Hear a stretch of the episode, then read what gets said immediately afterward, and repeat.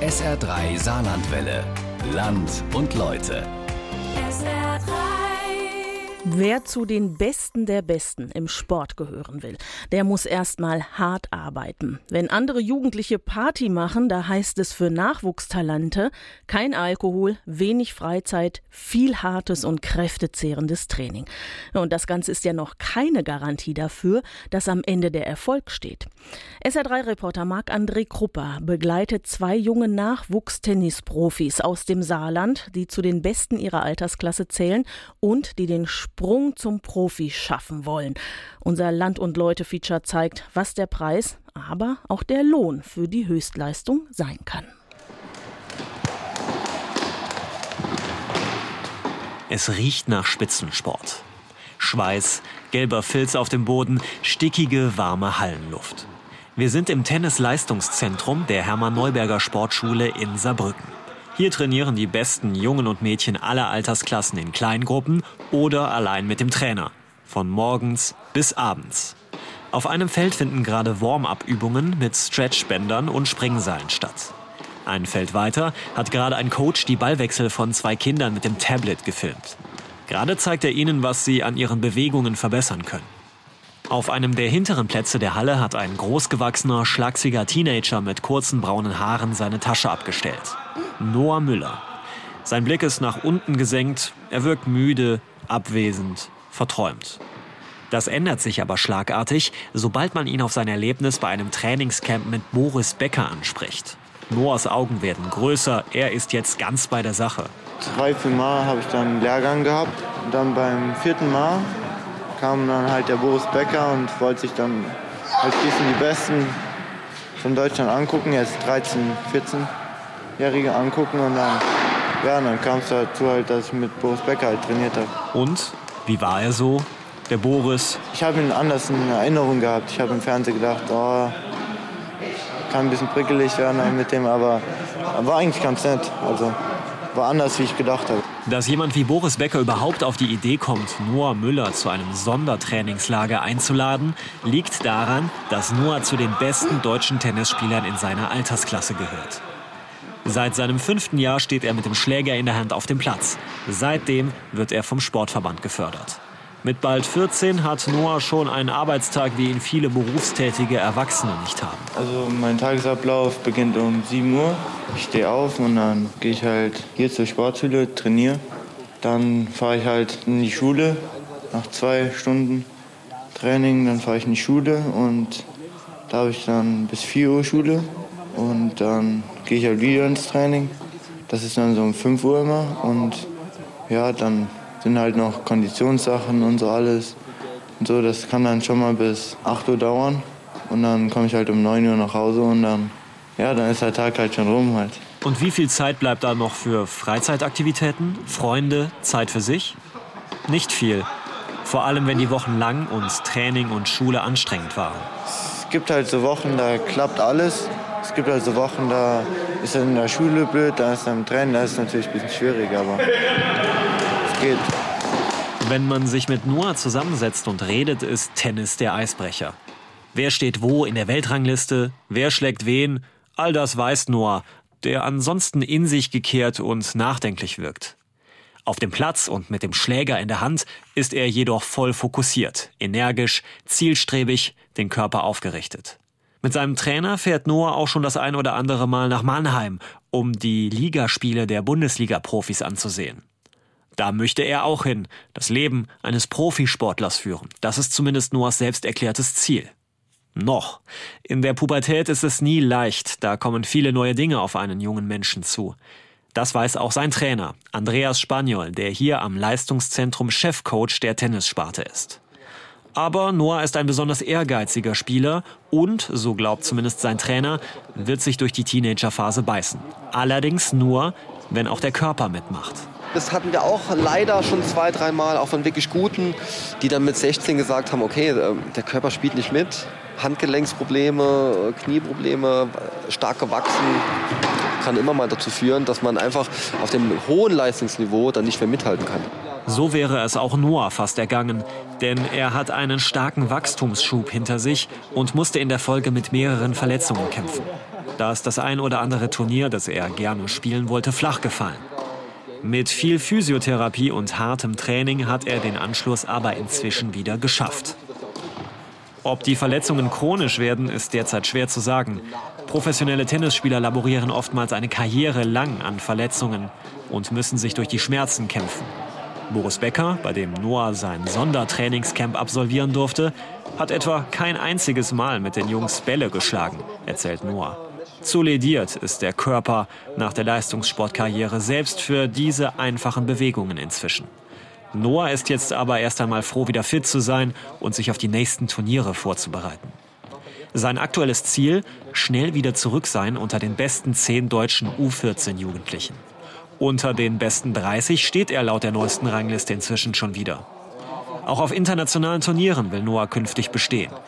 Das ist aber eine andere Hausnummer, als mal eben nach Rheinland-Pfalz oder Hessen zum Turnier zu fahren.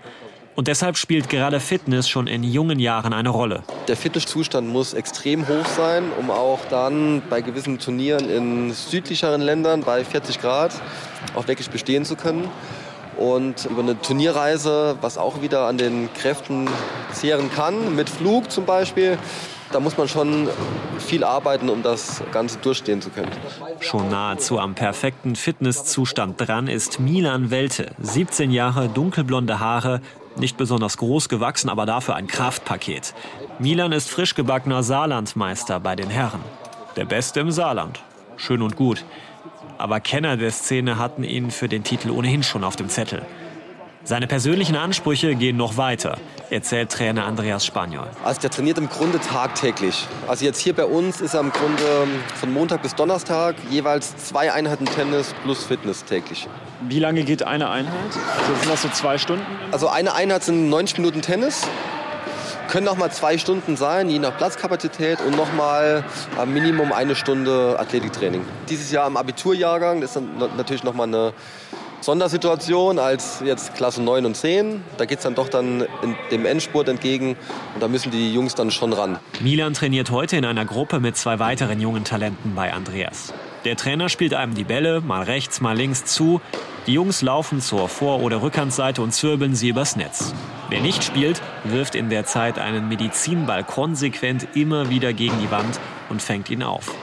Das Ganze fünf, sechs Mal. Milan scheint das nichts auszumachen. Auch beim fünften Mal schmeißt er die kiloschwere Lederkugel mit der gleichen Intensität wie zu Beginn. Ähnlich sieht's bei den Tennisübungen aus. Mit fast schon wütendem Blick schießt er die Bälle am Trainer vorbei ins Feld. Nach der Einheit gönnt sich Milan eine kleine Sitzpause. Er wirkt noch nicht besonders angestrengt und erzählt von seinen Plänen nach dem Abitur. Wenn ich das habe, habe ich ja, sage ich mal, eine Absicherung und dann wollte ich eigentlich erst mal ein Jahr oder anderthalb Jahre Tennis spielen, also Turniere spielen und wollte dann gucken, wie sich das entwickelt.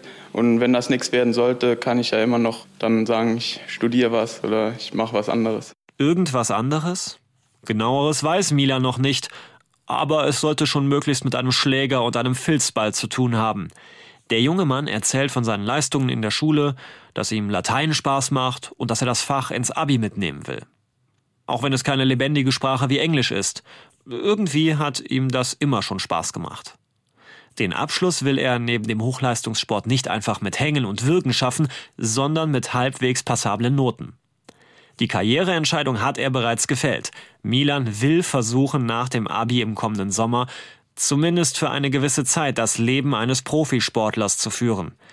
Dazu muss er aber jeden Tag trainieren, Woche für Woche Turniere spielen und dort bei den K.O.-Runden entsprechend weit kommen. Sonst hakt's bald mit der Finanzierung. Denn um die Welt reisen, Flug und Unterkunft bezahlen, das ist teuer. Gerade wenn man noch nicht zu den 100, 200 Besten der Welt gehört und keine Sponsoren hat, die die Kosten übernehmen. So manch ein Profispieler hat drei oder mehr Jahre gebraucht, um vollends Fuß zu fassen und finanziell einigermaßen gesichert zu leben. Ohne Unterstützung. Für Milan bedeutet das derzeit nonstop trainieren, um den Anschluss zu halten. Aber er will auch einen guten Schulabschluss schaffen. Und was ist mit Hobbys oder Freunde treffen?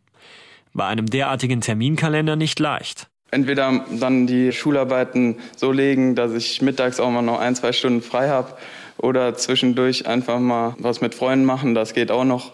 Aber man muss dann auch manchmal sagen, wenn Freunde irgendwas vorhaben, muss man dann auch manchmal sagen, es geht nicht. Im Gespräch mit Milan merkt man ihm an, dass er seriös, fokussiert, geerdet rüberkommen möchte. Seine Antworten sind fast schon zu professionell. Ein bisschen, als ob er sich schon mal darauf vorbereitet, ein Interview mit einem großen Sportsender vor dem Wimbledon oder French Open Turnier zu geben. Eine Freundin hat Milan nicht. Noch nicht. Oder zumindest nicht offiziell. Ohnehin Schule und Leistungssport und viel Ausgehen mit Freunden oder andere Hobbys, das ist für ihn so gut wie unmöglich. Wenn Turniere sind, auf keinen Fall. Ansonsten freitagsabends ab und zu mal was mit Freunden machen, aber dann auch in gewissem Maße und auch nicht zu lang. Alkohol, ist das ein Thema? Nee, äh, das nicht. Schöner Hund, aber der ist. Ich muss Der ist ja knuffig. Ja. Eine kleine Wohnsiedlung am Saarbrücker Stadtrand zwischen Rastpfuhl und Mahlstadt. Hier lebt Noah Müller mit seinen Eltern, den beiden Geschwistern und dem Familienhund. Sein Vater und seine Mutter betreiben in der Gegend eine Praxis für Physiotherapie, kennen sich also aus mit Sportverletzungen. Mit Tennis allerdings hatten sie früher nie etwas am Hut. Auch nach 13 Jahren ist Noahs Vater immer noch verwundert, wie sein Sohn sich so leidenschaftlich für den Sport begeistern konnte. Das war eigentlich ganz komisch. Wir kommen ja beide nicht vom Tennis. Und die erste Tennisstunde war im Tennisverein in Brebach, wo der Trainer quasi die erste Stunde schon gesagt hat, wow, was ein Talent, wie lange spielt er schon Tennis? Und dann haben wir uns beide angeguckt und dachte irgendwie, naja, und der hat uns dann auch im Prinzip sofort zur Sportschule hingewiesen und dann sind wir da hoch zum Verbandstrainer. Der hat sich den angeguckt, ich glaube, das war gerade zwei Tage später und der sagt ebenfalls, Mensch, der ist wirklich ein Talent. Wie lange der wohl schon spielt, hat er das dritte Mal der Schläger in der Hand gehabt. Seitdem lässt Noah den Schläger praktisch nicht mehr los, erzählen seine Eltern. Sein großes Vorbild ist Roger Federer, den er bewundert und dem er nacheifert. Einmal auch in Wimbledon triumphieren, den Pokal vor Zehntausenden Zuschauern in die Höhe halten, sich verewigen in die Liste der Legenden dieses Sports. Während Noahs sportlicher Aufstieg immer steiler wurde, gab es beim Wechsel auf die weiterführende Schule allerdings die ersten Dämpfer. Das gibt auch Noah selbst zu. Ja, ich war auf dem Rotenbühl. Also das wird hier ein bisschen besser gefördert. Das mit dem Frühtraining und so, da kann man auch besser ins Frühtraining gehen, so kann man auch mehr spielen und so. Aber das war nicht so meins. Das war, es war echt viel mit der Schule und muss man echt viel lernen und so. Außerdem habe ich mich da sowieso nicht so gut verstanden mit den Schülern und so. Und deswegen bin ich halt gewechselt. Aber jetzt kommst du mit den Leuten besser klar in der, in der Schule? In der neuen Schule ja, auf jeden Fall. Früher hatte ich noch ein paar Probleme, aber jetzt geht das. Noah sollte eigentlich das Rotenbühl Sportgymnasium besuchen. Das hat aber nicht gepasst, weshalb er auf eine Montessori-Schule wechselte. Hier gibt es mehr Freiarbeit und weniger Frontalunterricht. Also von Frontalunterricht, das haben wir vorher kennengelernt. Das hat, muss man ehrlich sagen, Leistungssport und Gymnasium passt eigentlich so nicht zusammen. Und dieses Konzept von der Montessori-Schule ist jetzt nicht um ein vieles einfacher, aber er wird einfach von der Schule her sehr unterstützt. Und da hilft man ihm, dass man dieser Stoff versucht, nochmal nachzuarbeiten. Also da sind wir sehr dankbar, dass die Schule ihn da so unterstützt und ihm hilft. Sehr viele junge Leistungssportler im Saarland besuchen das Rotenbühl-Gymnasium. Hier wird das Abitur auch nach neun und nicht wie sonst üblich nach acht Jahren angeboten. Somit erhalten die Schüler bewusst Freiräume, um ihre Turniere, Wettkämpfe und Trainingseinheiten zu absolvieren. Die Lehrerinnen und Lehrer sind es gewöhnt, dass ihre Schüler auch mal zu einem Turnier fahren oder vormittags trainieren. Allerdings sind die Anforderungen nach wie vor hoch. Die grundlegenden Konzepte wie Frontalunterricht bleiben bestehen. Während andere junge Sporttalente auf das Sportgymnasium schwören, scheint Noah der Wechsel zur Montessori-Schule gut getan zu haben. Auch weil die Lehrer auf seine besondere Begabung Rücksicht nehmen. Leicht tut er sich aber trotzdem nicht. Ich merke auch, dass wenn ich jetzt so lange in der Schule bin, dass ich dann abends im Bett liege und ich denke einfach nur, oh, zum Glück ist morgen Frühtraining, echt, ich hab, morgen kann ich echt nicht so früh in die Schule gehen. So, das ist dann so wie Befreiung für mich. So. Wenn Noah nicht gerade auf einem Turnier, im Tennis oder Krafttraining oder in der Schule ist, verbringt er viel Zeit zu Hause, bei seiner Familie oder an der Spielekonsole. Wie sieht's aus mit Freunden? An der Clique? Nee, mit Freunden weniger, muss ich sagen. Also er genießt es wirklich, hier in der Familie dann zu sein. Bei uns ist immer viel los. Wir haben Hund, noch zwei Kinder und äh, wir machen viel. Wenn wir mal Zeit haben und Noah dann auch mal da ist, gucken wir schon, dass wir gemeinsam die Zeit nutzen. Oder natürlich, er hat sein eigenes Zimmer. Da, wie man sagt, chillt er auch gerne. Auch für Noahs Familie hat sich in den letzten Jahren einiges verändert. Denn mit bald 14 Jahren muss er seinen Sport immer mehr professionalisieren. Auf regionaler und nationaler Ebene hat er schon viele Turniersiege geholt. Das reicht nicht mehr. Noah muss, wenn er zumindest versuchen will, mal Profi zu werden, durch Europa reisen. Und das steht noch in diesem Jahr an. Das ist jetzt dieses europäische Ranglistenturnier. Das sind jetzt zwei in Holland, eins in Paris Mitte April. Und da fahren wir als Eltern mit. Diese Turniere muss man alle selbst koordinieren, handeln. Das heißt, anmelden, hinfahren, gucken, wo kommst du unter, Hotel buchen und, und, und. Und Sie können sich vorstellen, dass das mit fünf Personen alles eine recht, naja, es ist schon alles sehr viel zu organisieren. Und kostet viel Geld. So mancher Profitennisspieler musste zu Beginn seiner Karriere erst einmal Sponsorenkredite aus den Einnahmen seiner Turnierpreisgelder zurückzahlen, bevor er die süßen Seiten des Profilebens vollends auskosten konnte. Auch ein Noah Müller weiß natürlich, für was er sich Tag für Tag abmüht und wo es ihn mal hinbringen könnte. Er sieht es schließlich im Fernsehen oder liest es im Internet. Allein für die erste Runde in Wimbledon, egal ob man sie übersteht oder nicht, winken derzeit 50.000 Euro Preisgeld. Für die Siegerin oder den Sieger sogar 2,6 Millionen Euro. Viele Topspieler leben in Monte Carlo oder Miami und die Champions reisen auch gerne mal mit dem Privatjet zu einem Turnier. Hat man auf nationaler und europäischer Ebene die ersten Erfolge vorzuweisen, tummeln sich die ersten Sponsoren um einen Youngster und zahlen die Ausrüstung oder Kleidung oder sogar Reisen. Das ist für Noah derzeit zwar in Sichtweite, aber noch lange nicht Realität. Auch Noahs Trainer Andreas weiß, dass Familien eine Menge aufbringen müssen, um das Talent den Anforderungen gemäß zu unterstützen und ihm keine Steine in den Weg zu legen. Und selbst dann gehört noch eine Menge Glück dazu, um im Profibereich erfolgreich zu sein. Wir haben natürlich eine gute Förderung, aber alleine schon die Fahrtstrecken, die da tagtäglich gemeistert werden müssen, und auch der Zeitfaktor, der dahinter steckt, der kostet natürlich Geld. Oder man muss die Großeltern mit ins Boot nehmen oder, oder, oder. Also das ist sehr vielschichtig.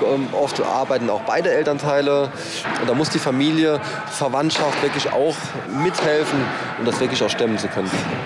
Junge Leistungssportler wie Noah müssen darauf vertrauen, dass die Familie mitzieht. Gleichzeitig bekommt er sie in seinem Alltag immer seltener zu Gesicht, je mehr er trainieren muss. Was wiederum bedeutet, dass die Trainer und Physiotherapeuten eine Menge familiäre Aufgaben übernehmen. Wir, wir müssen da eigentlich zum Teil alles abdecken, von äh, Tennistrainer über ja, ein Ohr für andere Dinge auch haben, weil die Jungs, die haben in der Pubertät und auch die Mädels natürlich auch andere Probleme zu bewältigen, wie andere Jugendliche natürlich auch. Und da versuchen wir schon offen zu sein und auch mal über andere Dinge zu sprechen als nur über den gelben Ball. Und die mentale Seite, um das dazuzunehmen, ist natürlich auch ein sehr wichtiger Aspekt. Weil auch im Profibereich einfach, die sind alle so stark, da entscheidet dann oft auch die mentale Einstellung, die mentale Verfassung. Die ersten frühlingshaften Tage erreichen das Saarland. Für Sportler bedeutet das, bald wird wieder an der frischen Luft gespielt und nicht mehr in der Halle. Gerhard Welte freut sich schon darauf. Er ist der Vater von Milan, betreibt eine Tennishalle in Schwalbach-Hülsweiler und gibt im örtlichen Tennisclub Unterricht. Auch sein Sohn trainiert hier oft, zusätzlich zu seinem Pensum am Leistungszentrum in Saarbrücken. Während Milan gerade in der Halle noch eine Einheit absolviert, verbringen seine Eltern vor der Halle auf einer Bank ihre Mittagspause in der Sonne. Milans Mutter, die in einer Apotheke arbeitet, hat auch mal Tennis gespielt. Sein Vater war es aber, der den Sohn von klein auf trainierte und später zum Leistungssport brachte und entsprechend schonungslos Milans Stärken und Schwächen offenlegt. Sein Hauptproblem beim Tennis, sage ich mal spielerisch, kann er ja doch alles, so findet er Lösungen, aber mental, er verzeiht sich nicht mehr. Er muss auch mal akzeptieren, dass andere Spieler auch spielen können, dass er einen Fehler machen kann, das gehört zum Match dazu. Er will aber perfekt sein, er strebt die absolute Perfektion an. Und da steht er sich natürlich häufig im Weg. Jetzt ist es mittlerweile besser, er kann es besser kanalisieren, aber es ist trotzdem im Training immer noch so. Das gilt übrigens auch für den Alltag, nicht nur für den Sport, ergänzt Milans Mutter. Es sollte schon alles schnell funktionieren. Es ist deutlich besser geworden. Also diese so, so Rückschläge mag er jetzt nicht so gerne. Und da muss er lernen, dass er die Zeit, um solche Sachen, negative Erlebnisse zu verarbeiten, dass er die verringern muss. Das ist, wie gesagt, ein Schwachpunkt. Wenn sowas passiert ist, ist es passiert. Das kann man nicht ändern. Das ist Vergangenheit. Die Zukunft kann man beeinflussen. Und da muss er daraus lernen. Das ist die größte Baustelle bei ihm. Hinzu kommt noch die Baustelle Abitur. Wobei das für Milan nicht unbedingt eine Baustelle ist. Er schlägt sich ganz wacker. Aber der Schulstress kurz vor dem Abschluss und zeitgleich mit dem Sprung ins professionelle Sportlergeschäft, das belastet ihn. Wenn es in der Schule relativ viel ist und man dann fast gar keine Freizeit mehr hat, dann wäre man ab und zu schon mal ganz froh, man hätte ein bisschen Pause, aber eher auf die Schule bezogen, nicht aufs Tennis. Dabei geht Milan gar nicht so oft zur Schule. Er ist auf einem Sportinternat in Mannheim, das sehr viel Heimarbeit fordert und wenig Präsenzzeit verlangt. Nur wenige Male in der Woche muss Milan vor Ort sein. Es gibt in Mannheim auch Übernachtungsmöglichkeiten. Schulaufgaben, Vorbereitung auf Klausuren, all das hat er sich in Eigenregie stets zu Hause einteilen müssen. Eine derartige Schulform verlangt viel Selbstdisziplin. Ja, also es nimmt schon viel Platz ein, aber dadurch, dass ich halt viermal morgens nicht in die Schule muss, mache ich meistens die Schulaufgaben dann schon, bevor ich hierher komme. Oder jetzt donnerstags habe ich vier Stunden Pause dazwischen. Da bleibt dann auch immer genug für die Schule, aber es ist natürlich eine höhere Eigenverantwortung, als wenn ich jetzt auf ein normales Gymnasium gehe, weil ich das ja von mir aus machen muss. Ich kriege von den Lehrern die Aufgaben bereitgestellt, kriege die Sachen erklärt, aber muss mir dann auch einen Teil selber erarbeiten, beziehungsweise muss dann halt die Aufgaben dazu machen, dass ich da auf dem Stand bleibe. Also ich hatte große Bedenken, dass das funktioniert, einfach weil er sich selbst organisieren muss, muss sehr viel in Eigenregie bewältigen. Aber das hat er gut hingekriegt. Ich denke auch, dass das mit dem Abitur klappt. Wir haben seit Mitte November kein ITF-Turnier mehr gespielt. Da waren wir in Israel. Äh, er hätte mit dem Deutschen Tennisbund eine fünfwöchige Reise nach Mexiko und Amerika machen sollen. Die ist kurzfristig abgesagt worden. Und äh, seit der Zeit haben wir eigentlich kein internationales Turnier gespielt, wegen Abitur. Gerne würde Milan noch die Qualifikation für die U18-Konkurrenz der French Open oder Wimbledon noch schaffen. Das wäre ein Höhepunkt in seiner bisherigen Karriere. Aber dazu bräuchte er mehr internationale Ranglistenpunkte. Und die bekommt man nur durch erfolgreiche Turniere. Doch mit dem parallelen Schulstress wird das wohl kaum noch zu schaffen sein. Ist er einmal 18, gilt für ihn keine Jugendwertung mehr. Dann muss er sich mit den anderen Vollprofis messen. Ein Sprung, den nur wenige schaffen, denn die Konkurrenz ist mental, körperlich und an Erfahrung derzeit noch ein oder zwei Schritte weiter. Trotzdem, Milan will unter Beweis stellen, dass er zu dieser winzigen Elite gehören kann und sich einmal in den großen Stadien der Welt mit den Besten der Besten messen darf. Milans Familie will ihn auf seinem Weg unterstützen, auch wenn vor allem seine Mutter besorgt ist, dass er in ein Loch fallen könnte, sollte er den Sprung zum Profi nicht packen. Wer mit 86 definitiv immer noch mit anpackt, ist sein Opa. Der fährt den Enkel tagtäglich zum Training in die Sportschule nach Saarbrücken. Dafür ist dann auch mal die ein oder andere Spitze erlaubt. Ob er das schafft, das kann ich jetzt sagen. Also so Kleinigkeiten, die fehlen halt immer noch. Ne? Was fehlt ja. noch? Ja, wenn er den Ehrgeiz hat, wie ich immer hat beim Fußball, da wäre er um eine Stufen höher. Motivation genug also für Milan, sich zu beweisen. Und natürlich, weil auch viele seiner Trainingspartner sich entschlossen haben, den Schritt zu wagen. Die meisten wollen das probieren. Es gibt auch schon ein paar, die haben sich festgelegt, dass sie direkt nach dem Abitur aufs College in die USA gehen. Ja, aber ein Großteil will eigentlich erst mal dann, wenn sie das Abitur haben, eine gewisse Zeit Turniere spielen und das Ganze probieren. Und wenn das nicht funktionieren sollte, sich dann andersweitig orientieren. Wir werden uns da auch im Laufe des Frühjahrs auch nochmal zusammensetzen und schauen, okay, was können wir von Verbandsseite auch vielleicht fördern oder auch als Trainer auch mitgehen, dass man da eine Mischung findet, gerade zu Beginn, dass die Spieler nicht zu viel alleine reisen, weil das auch sehr einsam sein kann wenn man alleine unterwegs ist. Also das ist dann wirklich der private Bereich, bleibt jetzt gerade jetzt auch in der Zeit schon auch ein bisschen auf der Strecke. Aber die, die lieben, was sie tun und das ist im Grunde entscheidend. Entscheidend ist aber auch, dass man mindestens zu den besten 150 bis 200 Spielern der Welt gehören muss, um durchgehend finanziell abgesichert vom Sport leben zu können. Alles darunter ist ein zäher, mühsamer Kampf, der finanziell deutlich weniger einbringt, körperlich jedoch das gleiche Arbeitspensum verlangt, um mitzuhalten.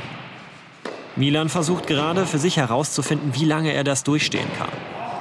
Für Noah ist es noch nicht so weit, auch wenn sein Trainingspensum ähnlich aufwendig ist. Er hat dagegen noch eine komplette Teenagerphase vor sich. Habe ich auch mit meinen Eltern besprochen, so Hauptschulabschluss auf jeden Fall. Und dann mal gucken, wie es weitergeht. Ich mein, wenn ich jetzt mit in der 10. Klasse Nummer 1 von Deutschland stehe, na gut, dann weiß ich natürlich, dass ich nicht viel brauche, aber ja, mal gucken, wie es weitergeht. Eine leichte Untertreibung, wie seine Eltern finden. Denn zu Hause, im behüteten Kreis der Familie, da formuliert Nachwuchsprofi Noah seine Ambitionen noch mal ganz anders. Das, das ist ja das Erstaunliche. Sein ja. Ziel ist nicht Nummer 10 oder, oder, unter, oder unter Top 100. Nein, sein Ziel ist, ich werde Nummer 1. Das war unser Land und Leute. Ich werde Nummer 1 vom entbehrungsreichen Traum einer Sportlerkarriere von Marc-André Krupper.